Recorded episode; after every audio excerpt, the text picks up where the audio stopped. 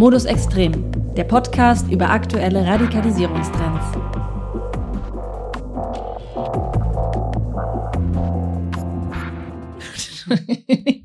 Super natürlich, sage ich Hallo und herzlich willkommen zum extremen Podcast. Hallo Julia, willkommen auch von mir. Ich bin Sören. Zum ersten Mal nehmen wir jetzt live in Farbe auf. Ja, verrückt. Ist doch mal eine Abwechslung. Ja, wie geht's dir? Mir geht's ganz gut soweit. Und wie geht's dir? Ja, ich bin ein bisschen angespannt. Einmal, weil wir jetzt zum ersten Mal so live aufnehmen. Das ist ja ganz neu. Vorher immer so digital. Und ähm, ja, vielleicht auch ein bisschen angespannt bezüglich des Themas heute.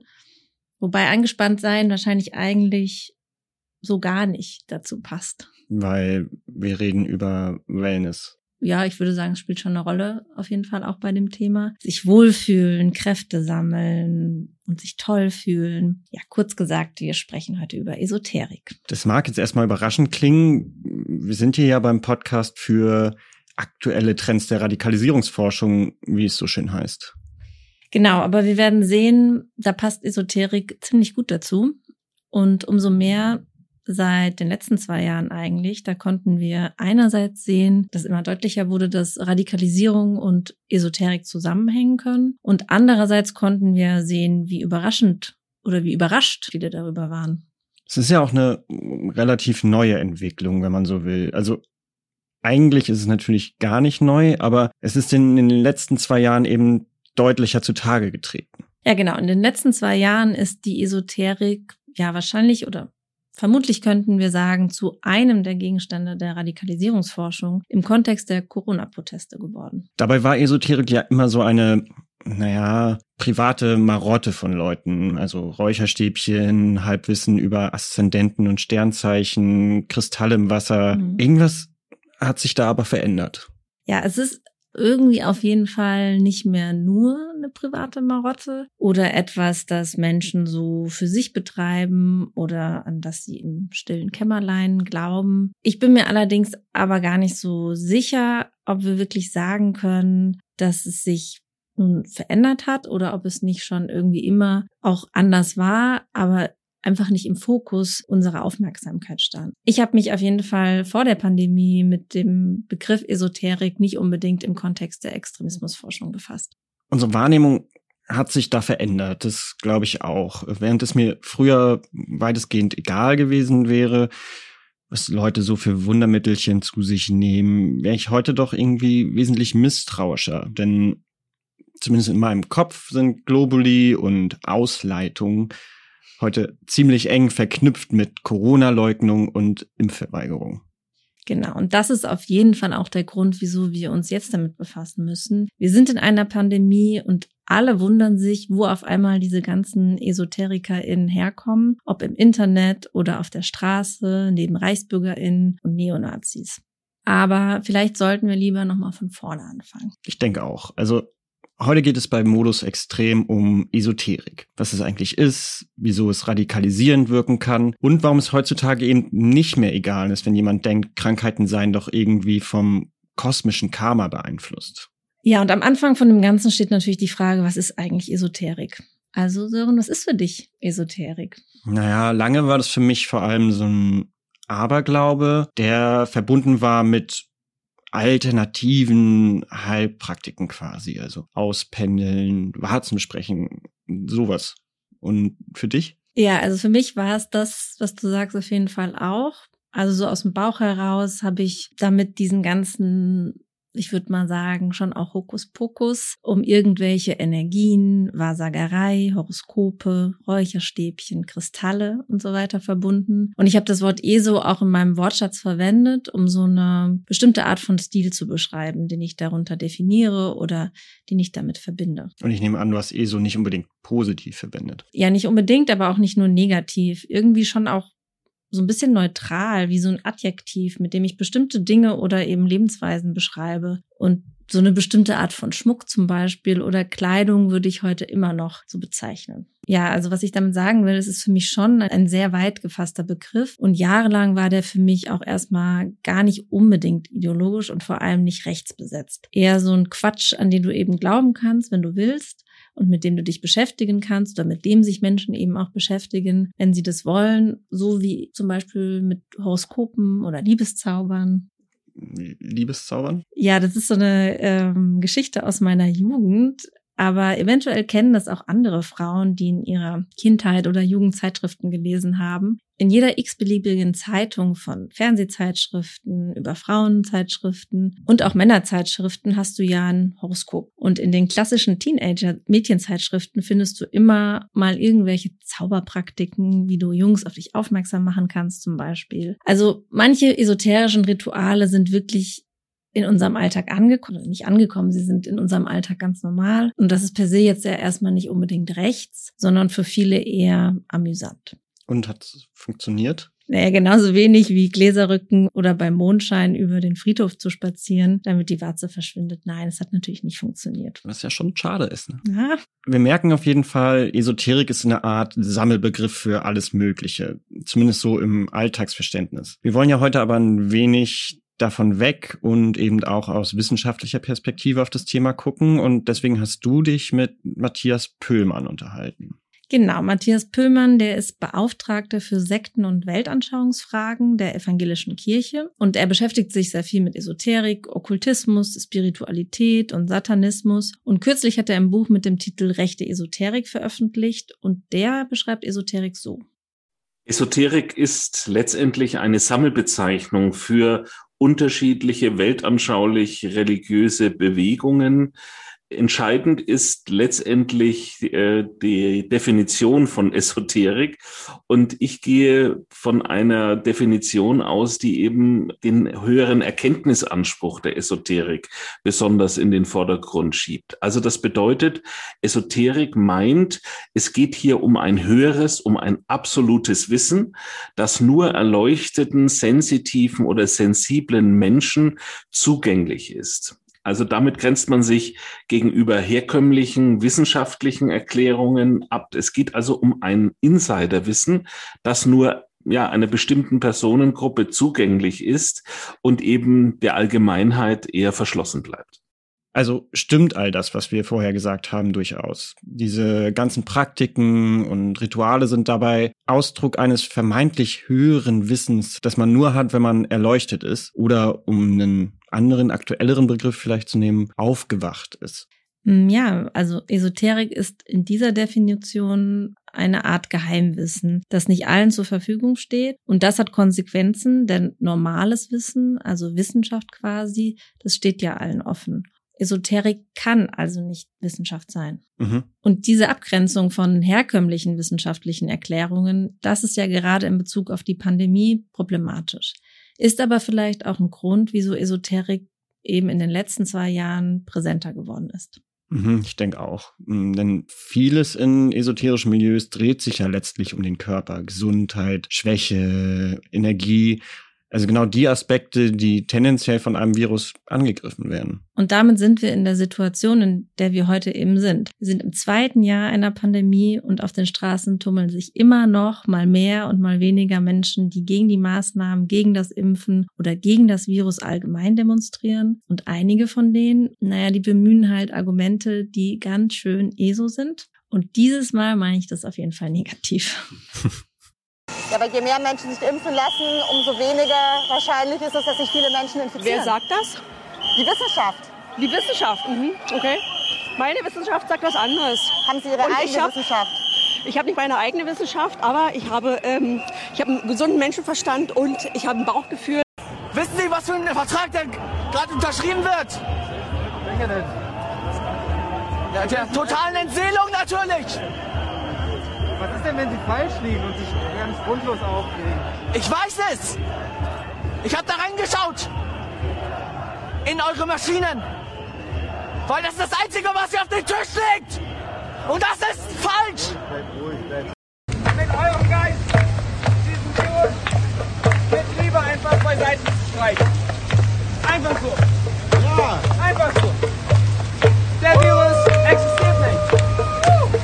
Wenn ihr sagt, liebe das Leben, Gott und meinen Nachbarn. Der Virus existiert nicht. Okay, wir haben jetzt gehört, dass Esoterik eine Art höheres Wissen sein soll, das explizit von der Wissenschaft sich abgrenzt. Aber was genau dahinter steckt, ist irgendwie weiter unklar. Also warum lehnen manche von denen Impfungen ab zum Beispiel oder Krebstherapien, also konventionelle Krebstherapien oder auch rechte Winkel? Ja, um das zu klären, ist es wichtig, sich mit der Geschichte der Esoterik oder esoterischer Strömungen zu befassen. Wann ist sie entstanden und welche menschlichen Bedürfnisse befriedigt sie vielleicht auch? Matthias Püllmann sagt, es habe mit der Aufklärung zu tun. In der Tat ist äh, die Esoterik eine, ja, man könnte sagen, auch Rückseite der Aufklärung. Die Aufklärung, ähm, eine geistesgeschichtliche Bewegung, ist ja sehr stark dem der Vernunft verpflichtet. Und äh, im Zuge der sogenannten Aufklärung gab es dann eben auch ja Gegenbewegungen. Ein Religionswissenschaftler hat das auch etwas äh, polemisch bezeichnet als die Flucht in das Irrationale. Also das heißt, heißt, man versucht dann entweder die tiefen Räume der menschlichen Psyche zu erschließen. Man versucht einzudringen in die Geheimnisse, das, was die Welt in ihrem Innersten zusammenhält und richtet vor allem auch den hoffnungsvollen Blick auf neue Offenbarungen, Kundgaben, die Menschen in Visionen, in Träumen, in Auditionen äh, erhalten sollen. Zusammengefasst heißt es, Esoterik ist eine Reaktion auf Vernunft Rationalität und Moderne. Und sie entsteht im 19. Jahrhundert, genau in der Zeit, in der diese Dinge immer wirkmächtiger werden und anfangen, das Leben der Menschen schon sehr zu verändern. Esoterik ist in dem Sinne inhärent konservativ beziehungsweise reaktionär. Sie bildet sich als eine Antwort auf den gesellschaftlichen Fortschritt. Aufgrund des Bedeutungsverlustes von Religionen, aufgrund des Siegeszuges der Technik und auch aufgrund einer, naja, immer komplexer werdenden Welt. Das heißt also, Esoterik ist eine Sinnsuche, wo alte Gewissheiten unsicherer werden. Eine Suche nach Wahrheit und Orientierung. Und sie ist der Versuch, die eigene Ohnmacht in der sich verändernden Welt abzuwehren. Deswegen bedeutet sie immer auch ein Zurück, zurück zu uns selbst, vor allem aber auch zurück zur Natur, zum Natürlichen. Deswegen heißt es ja auch ganz oft in esoterischen Kreisen, man solle nicht auf die Medizin hören, sondern auf das Bauchgefühl, denn das ist schließlich das höchst individuelle, natürliche Gefühl auf etwas. Und in Bezug auf das Impfen oder auch auf rechte Winkel heißt es dann, das hat die Natur halt nicht vorgesehen, also benutzen wir das einfach nicht. Ob die Natur allerdings Filzstulpen vorgesehen hat, ich glaube nicht. Ja, da bin ich mir auch nicht so sicher. Aber dieser Begriff der Individualität ist sowieso sehr präsent bei allem, was ich über Esoterik recherchiert habe. Es klingt auf den ersten Blick, finde ich eigentlich ja erstmal ganz gut, dass du dich mit dir selbst beschäftigen sollst, mit deiner Person und so weiter. Aber weitergedacht ist es dann meistens eine ziemlich egoistische Geschichte, die sich am Ende vor allem darum dreht, sich selbst zu optimieren. Pöhlmann nennt es auch den konsumorientierten Religionsvollzug. Sehr schöne Bezeichnung. Zum anderen reagiert sie auf den ohnehin in unserer Gesellschaft feststellbaren Trend zur Individualisierung. Also das heißt, man verfährt eher nach dem Motto, ich bin mein eigener Priester, meine eigene Priesterin und ich suche mir jetzt aus dem Markt der Religionen das für mich passende heraus. Man könnte sagen, es handelt sich um einen sehr konsumorientierten Religionsvollzug. Und äh, da werden dann ganz unterschiedliche Elemente aus unterschiedlichen Religionen miteinander kombiniert. Und für viele steht eben ganz oben das Thema Selbstoptimierung. Also das heißt, es wird immer wieder auch äh, in solchen esoterischen Angeboten suggeriert, in einem würden bisher unerschlossene Quellen vorhanden sein, die man jetzt anzapfen könne. Man könne sozusagen sein eigenes Ich vertiefen, erweitern und vervollkommnen man merkt, wie wenig empathisch und einfühlsam das ist, was einem da teilweise in der Esoterik begegnet. Es ist, man könnte fast sagen, eine spirituelle Egozentrik, die das Ganze sehr stark dominiert.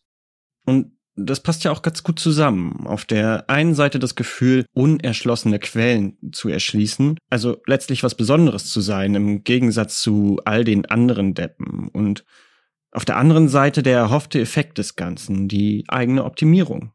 Herauskommt dann aber eine Weltanschauung, die eine recht gefährliche Tendenz haben kann, dass man sich selbst als Elite sieht und über andere stellt. Ja, denn das schwingt ja mit. Alle, die das nicht wissen, sind irgendwie selbst schuld, entweder weil sie nicht würdig sind oder verblendet oder einfach innerlich verdorben. Und dass dann mit dieser Verdorbenheit zum Beispiel Krankheiten erklärt werden, ist im esoterischen Milieu gar keine Seltenheit. Genau. In der Leipziger Mitte-Studie von 2020 wird jedenfalls genau das von den AutorInnen Clara Schießler, Nele Hellweg und Oliver Decker attestiert. Esoterik begünstigt einen autoritären Charakter und damit letztlich die Hinwendung zu Verschwörungsmythen und rechtsextremen Ideologien. Und da sind wir ja mittendrin in der rechten Esoterik, oder? Ja, vor allem sind wir vielleicht der Antwort näher auf die Frage, wieso auf der Straße ständig irgendwelche Trommelhippies neben Neonazis stehen. Mhm, und neben Verschwörungsgläubigen, die an QAnon und irgendwelche Tunnel unter den Alpen glauben, in denen Kinder gefoltert werden. Ja, auf jeden Fall ist sehr deutlich, dass dieses Gebrabbel von Geheimwissen, das nur ganz bestimmt bestimmte Menschen haben und mit dem du dich selbst über andere stellst, dem Ganzen, was wir so in den letzten Folgen über Verschwörungsgläubige gehört haben, irgendwie schon sehr nahe kommt. Wer das nochmal nachhören will, die Folge zu Verschwörungserzählungen verlinken wir euch nochmal in den Show Notes.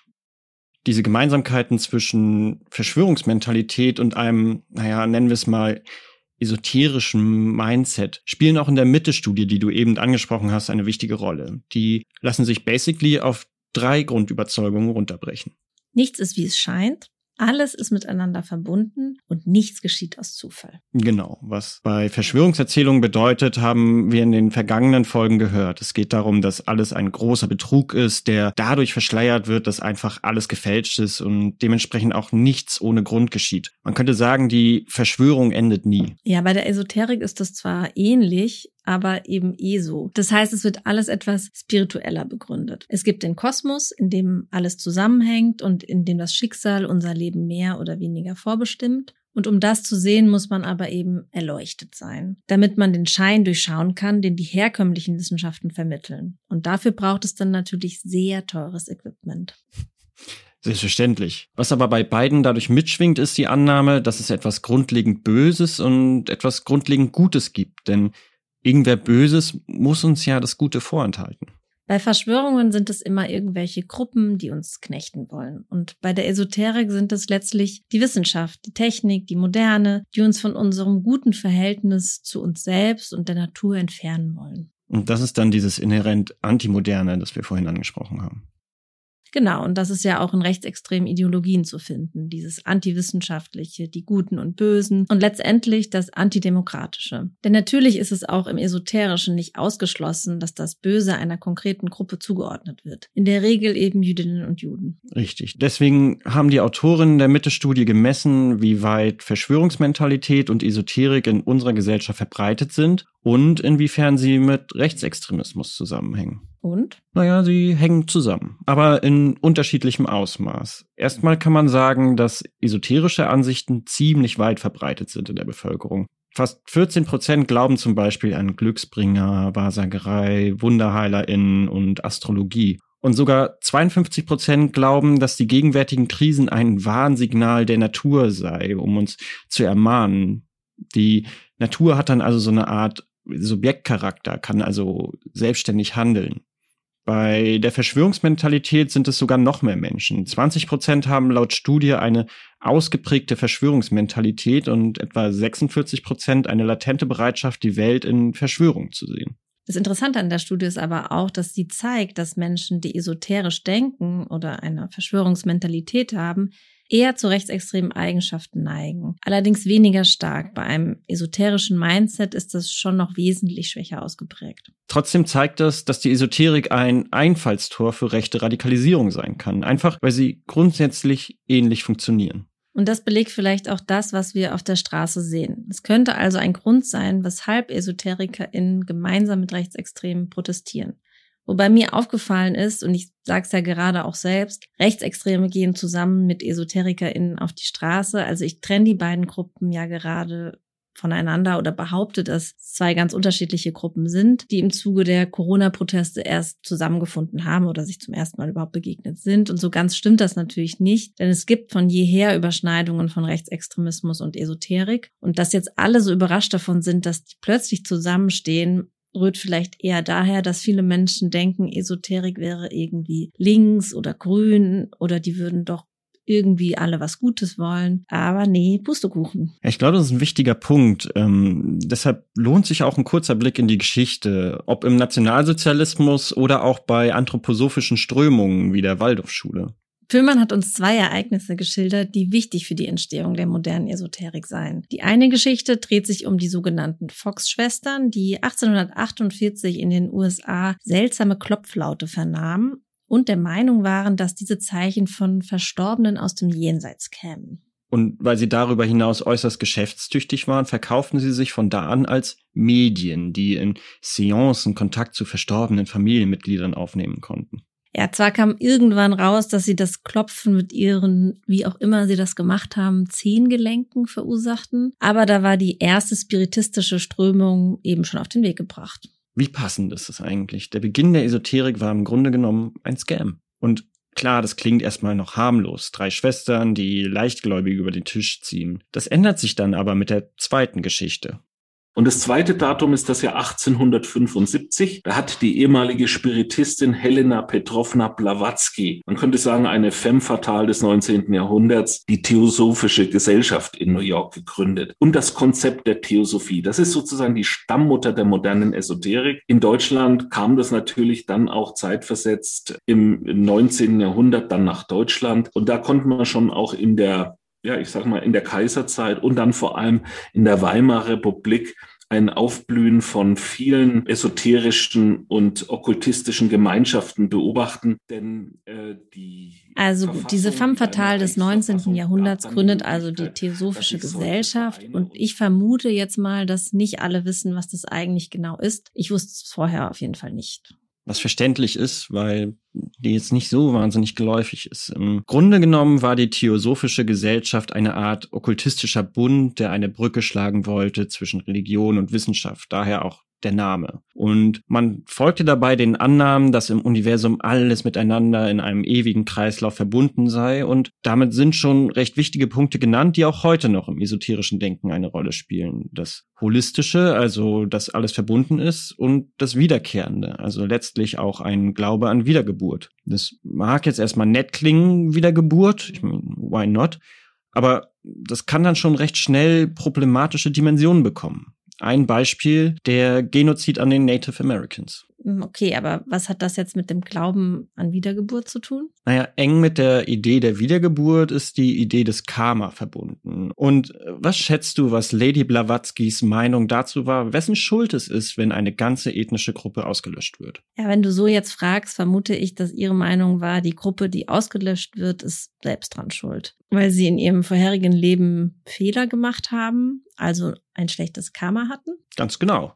Ein anderes Beispiel, das ziemlich wichtig war für bestimmte politische Strömungen, sind die sogenannten Wurzelrassen, also die Annahme, dass alle Menschen aus sieben Rassen abstammen. Die fünfte, das sind die Arier. Und zwar haben die hier bei ihr noch nichts mit Deutschen zu tun, aber sagen wir, die Idee war einflussreich. Es ist jedenfalls kein Zufall, dass es in der NSDAP einen starken esoterischen Flügel gab mit Leuten wie Himmler und Hess an der Spitze. Aber Weißt du, wer das Konzept der Wurzelrassen auch übernommen hat? Ja, ich denke schon. So viel, wie wir darüber schon geredet haben. Es war Rudolf Steiner. Der war ja auch Mitglied der Theosophischen Vereinigung in Deutschland. Also hier kann man sagen, kommt wirklich alles zusammen oder ist wirklich alles miteinander verbunden. Also gut, in den Schriften von Rudolf Steiner finden wir diese Wurzelrassen auch. Aber Steiner blieb nicht in der Theosophischen Vereinigung, sondern gründete seinen eigenen Bund. Genau, die Anthroposophische Gesellschaft. In die nahm er auch die meisten deutschen Mitglieder der Theosophischen Gesellschaften mit und machte dann sein eigenes Ding. Waldorfschulen zum Beispiel, biodynamische Landwirtschaft. All diese Dinge, die heute aus irgendeinem Grund einen guten Ruf haben. Naja, ich finde den guten Ruf, den haben sie nicht aus irgendeinem Grund. Erstmal Naturkosmetik ist ja eine gute Sache und eine alternative Schulform zum staatlichen System finde ich jetzt persönlich auch erstmal einen guten Ansatz. Aber ich finde, man könnte sagen, trotzdem haben diese anthroposophischen Ansätze noch einen guten Ruf, denn die Ideen, die dahinter stehen und die davon ja auch nicht zu trennen sind, sind eigentlich, glaube ich, ja bekannt. Ich weiß nicht, ob die wirklich bekannt sind, also welche Ideen da so hinterstecken und wenn es nach mir geht, welcher Humbug dahinter steckt. Also mal abgesehen von diesem Rassenquatsch, denn auch Steiner glaubte, die Indianer seien schuld an ihrem Aussterben. Er glaubte aber auch, dass Krankheiten Ausdruck des Karmas seien und dass medizinische Behandlungen dem Körper die Möglichkeit nehmen, seine notwendige Entwicklung durchzumachen, sprich keine Impfungen oder Mistelzweige bei Krebs.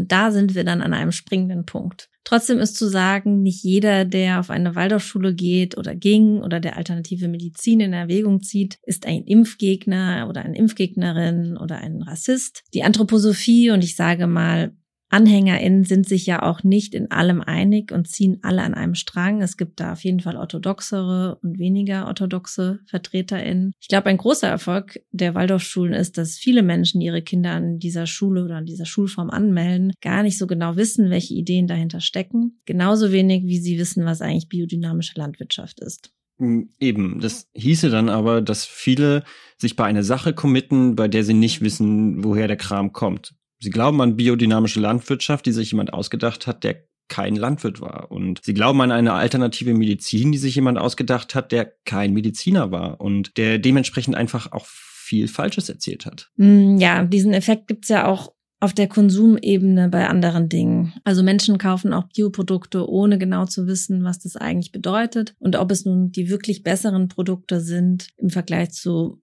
regionalen Nicht-Bioprodukten. Also was ich damit sagen will, ist, viele Menschen kaufen zum Beispiel Demeter-Produkte, die ja aus einer biodynamischen Landwirtschaft entstehen, weil sie diese für sehr gesund und sehr hochwertig eben erachten. Und es ist bestimmt auch so. Sie wissen aber eben nicht oder beschäftigen sich einfach nicht damit, dass es bei biodynamischer Landwirtschaft nicht nur darum geht, besonders natürlich oder ausgewogen Produkte herzustellen, sondern eben auch darum, dass diese zu bestimmten Mondphasen zum Beispiel gedüngt werden oder die Säfte einmal mit und einmal gegen den Uhrzeigersinn umgerührt werden müssen. Und dahinter steht vor allem eben diese Annahme, es ist für mich, meinen Körper und im Falle von Waldorfschulen für mein Kind gut. Und dass sich da aber eben auch LehrerInnen, Landwirte, UnternehmerInnen oder Eltern tummeln, die vielleicht Steiners Wurzelrassen doch noch ziemlich genau nehmen oder der Meinung sind, Krankheiten sind eben selbstverschuldet, das wissen sie dann nicht oder sie ignorieren es einfach. Und für sie ist es vielleicht dann einfach nicht so schlimm. Immerhin lernt das Kind in einem alternativen Umfeld malen und musizieren und die Kartoffel, die ist dann eben besonders nahrhaft. Und womit sie sich dann aber eben auch nicht beschäftigen, ist die Tatsache, dass Esoterik sehr oft braun ist. Wo stehen wir denn jetzt? Ja, wir sind jetzt hier vielleicht ein bisschen abgeschweift, aber vielleicht ist genau das wichtig, denn es existiert ja bei vielen immer noch eine Wissenslücke, wenn es um dieses Thema geht. Und das zeigt sich, finde ich, vor allem ja seit zwei Jahren. Aber vielleicht brauchen wir eher noch ein paar harte Fakten. Was meinst du? Noch mehr ganz klare Verbindungen zwischen Rechtsextremismus und Esoterik zum Beispiel. Hm, davon gibt's ja ein paar. Ja, ein Beispiel wäre die Partei Die Basis, die ja sowas wie die Partei der QuerdenkerInnen, Corona-SkeptikerInnen und LeugnerInnen ist. An deren Gründung waren nicht nur zentrale Querdenker wie Michael Ballweg und Ralf Ludwig beteiligt, ihre Mitglieder zeigen auch immer wieder offen ihre Nähe zu Bewegungen wie QAnon oder auch inhaltlichen Punkten der AfD. Deswegen bezeichnet die Sozialwissenschaftlerin Claudia Barth die Partei auch zumindest als rechtsoffen. Aber was hat die Partei nun mit Esoterik am Hut? Also außer dass Ballweg eine vielleicht eine große Affinität zur Esoterik-Szene hat. Naja, es ist sicher kein Zufall, dass die Partei ihr bestes Ergebnis bei der letzten Bundestagswahl in Baden-Württemberg erzielt hat. Also dort, wo esoterische und anthroposophische Strömungen traditionell stark sind. Dort haben sie auch die meisten Mitglieder, zumindest gemessen an Telegram-Kanälen. Und sicherlich ist es auch kein Zufall, dass viele bekannte Mitglieder, also nicht nur Ballweg, sich selbst als EsoterikerInnen bezeichnen. Zum Beispiel Diana Osterhagen, die Vorsitzende der Partei, die ist Heilpraktikerin und Homöopathin und bezeichnet sich auch selbst als Esoterikerin. Oder Jürgen Fliege, den kennt vielleicht einige noch von früher aus der Zeit der Nachmittagstalkshows. Der ist ja auch schon sehr bekannt und mittlerweile auch Basismitglied. Er macht sehr viel Werbung für die Partei und unter anderem vertreibt er auch esoterische Produkte im Internet. Mhm. Was denn so? Ja, also bis 2011 konnte man über seinen Shop die sogenannte Fliegeessenz erwerben. Essenzen sind ja in der Esoterik sowieso ziemliches Ding. Es gibt Essenzen gegen alles Mögliche. Ähm, ja, die Fliegeessenz, die war quasi ein richtiges Schnäppchen. Für nur 39,90 konntest du 30 Milliliter bekommen und das solltest du dreimal am Tag in deinen Mund sprühen. Der Effekt davon war folgender. Es schenkt unserer Seele ordnende Informationen, die unseren Geist und Körper immer wieder neu auferstehen lassen. Ich weiß ehrlich gesagt nicht mal, was das alles heißen soll. Also, wieso liegen mein Geist und mein Körper und wozu braucht meine Seele eigentlich Informationen? Aber gut. Wo wir eben auch schon kurz QAnon erwähnt haben. Auch da gibt es eine sehr deutliche Melange aus Rechtsextremismus und Esoterik. In order to beat this evil occultic force. You need a light occultic force. You need a, an occultic force that is of the side of God, of love, uh, like almost like the on the side of the angels, okay, as opposed to the demons. All right, and so as a shaman, I am like a multidimensional or hyperdimensional being. Okay, I am able to perceive multiple different frequencies of light beyond my five senses, and it allows me to see into these other higher dimensions that these entities, these pedophiles, these rapists, these murderers, these really high up people that they almost like hide in the shadows in. Nobody can see that because the third eye ain't open.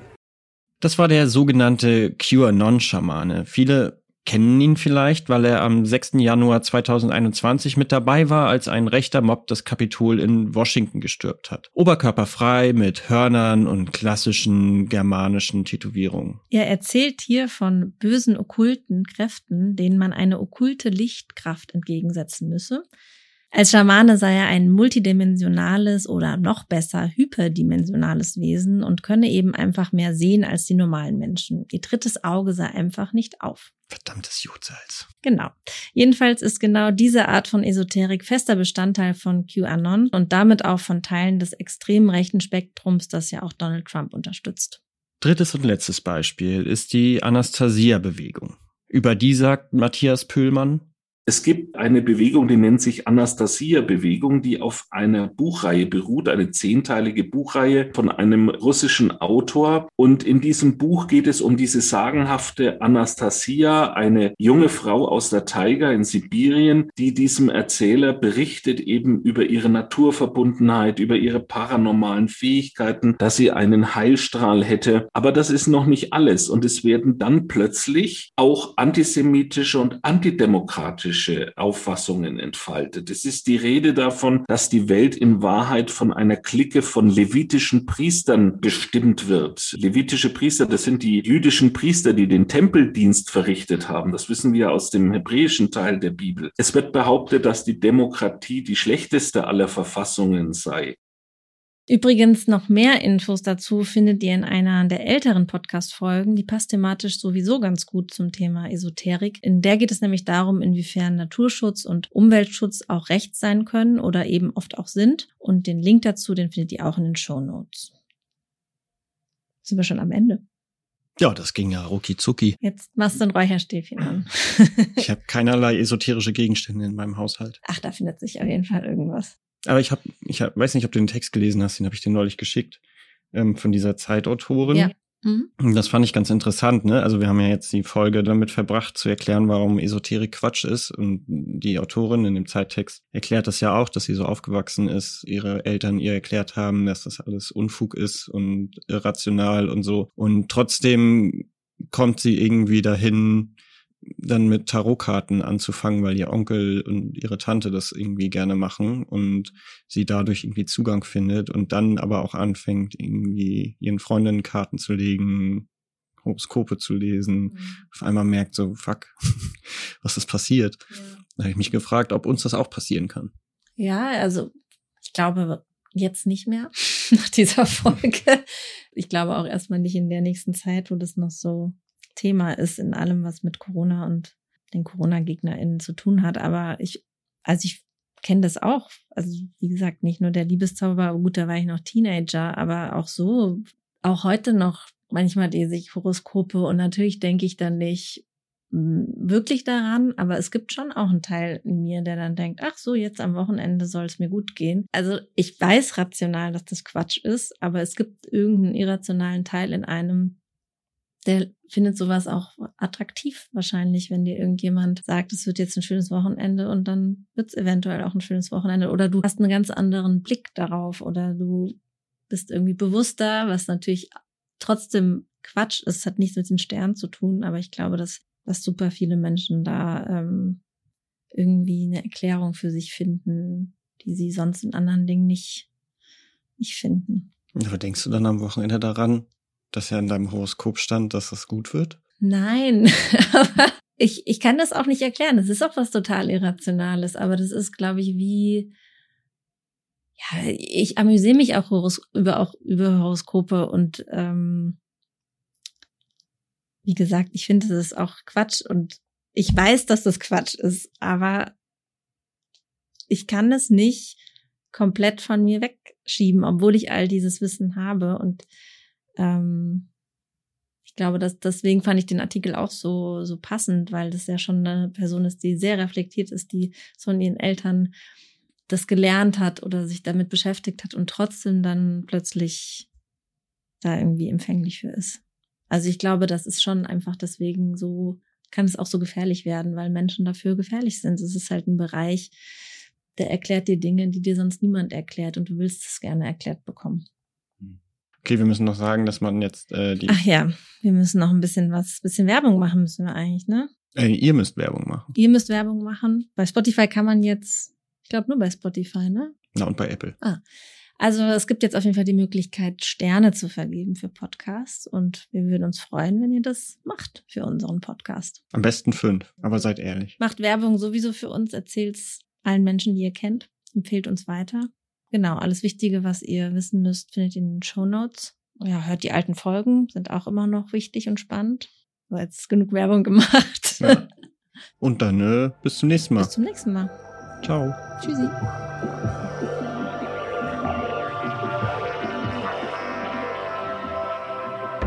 Modus Extrem. Produziert von Modus ZAD, dem Zentrum für angewandte Deradikalisierungsforschung.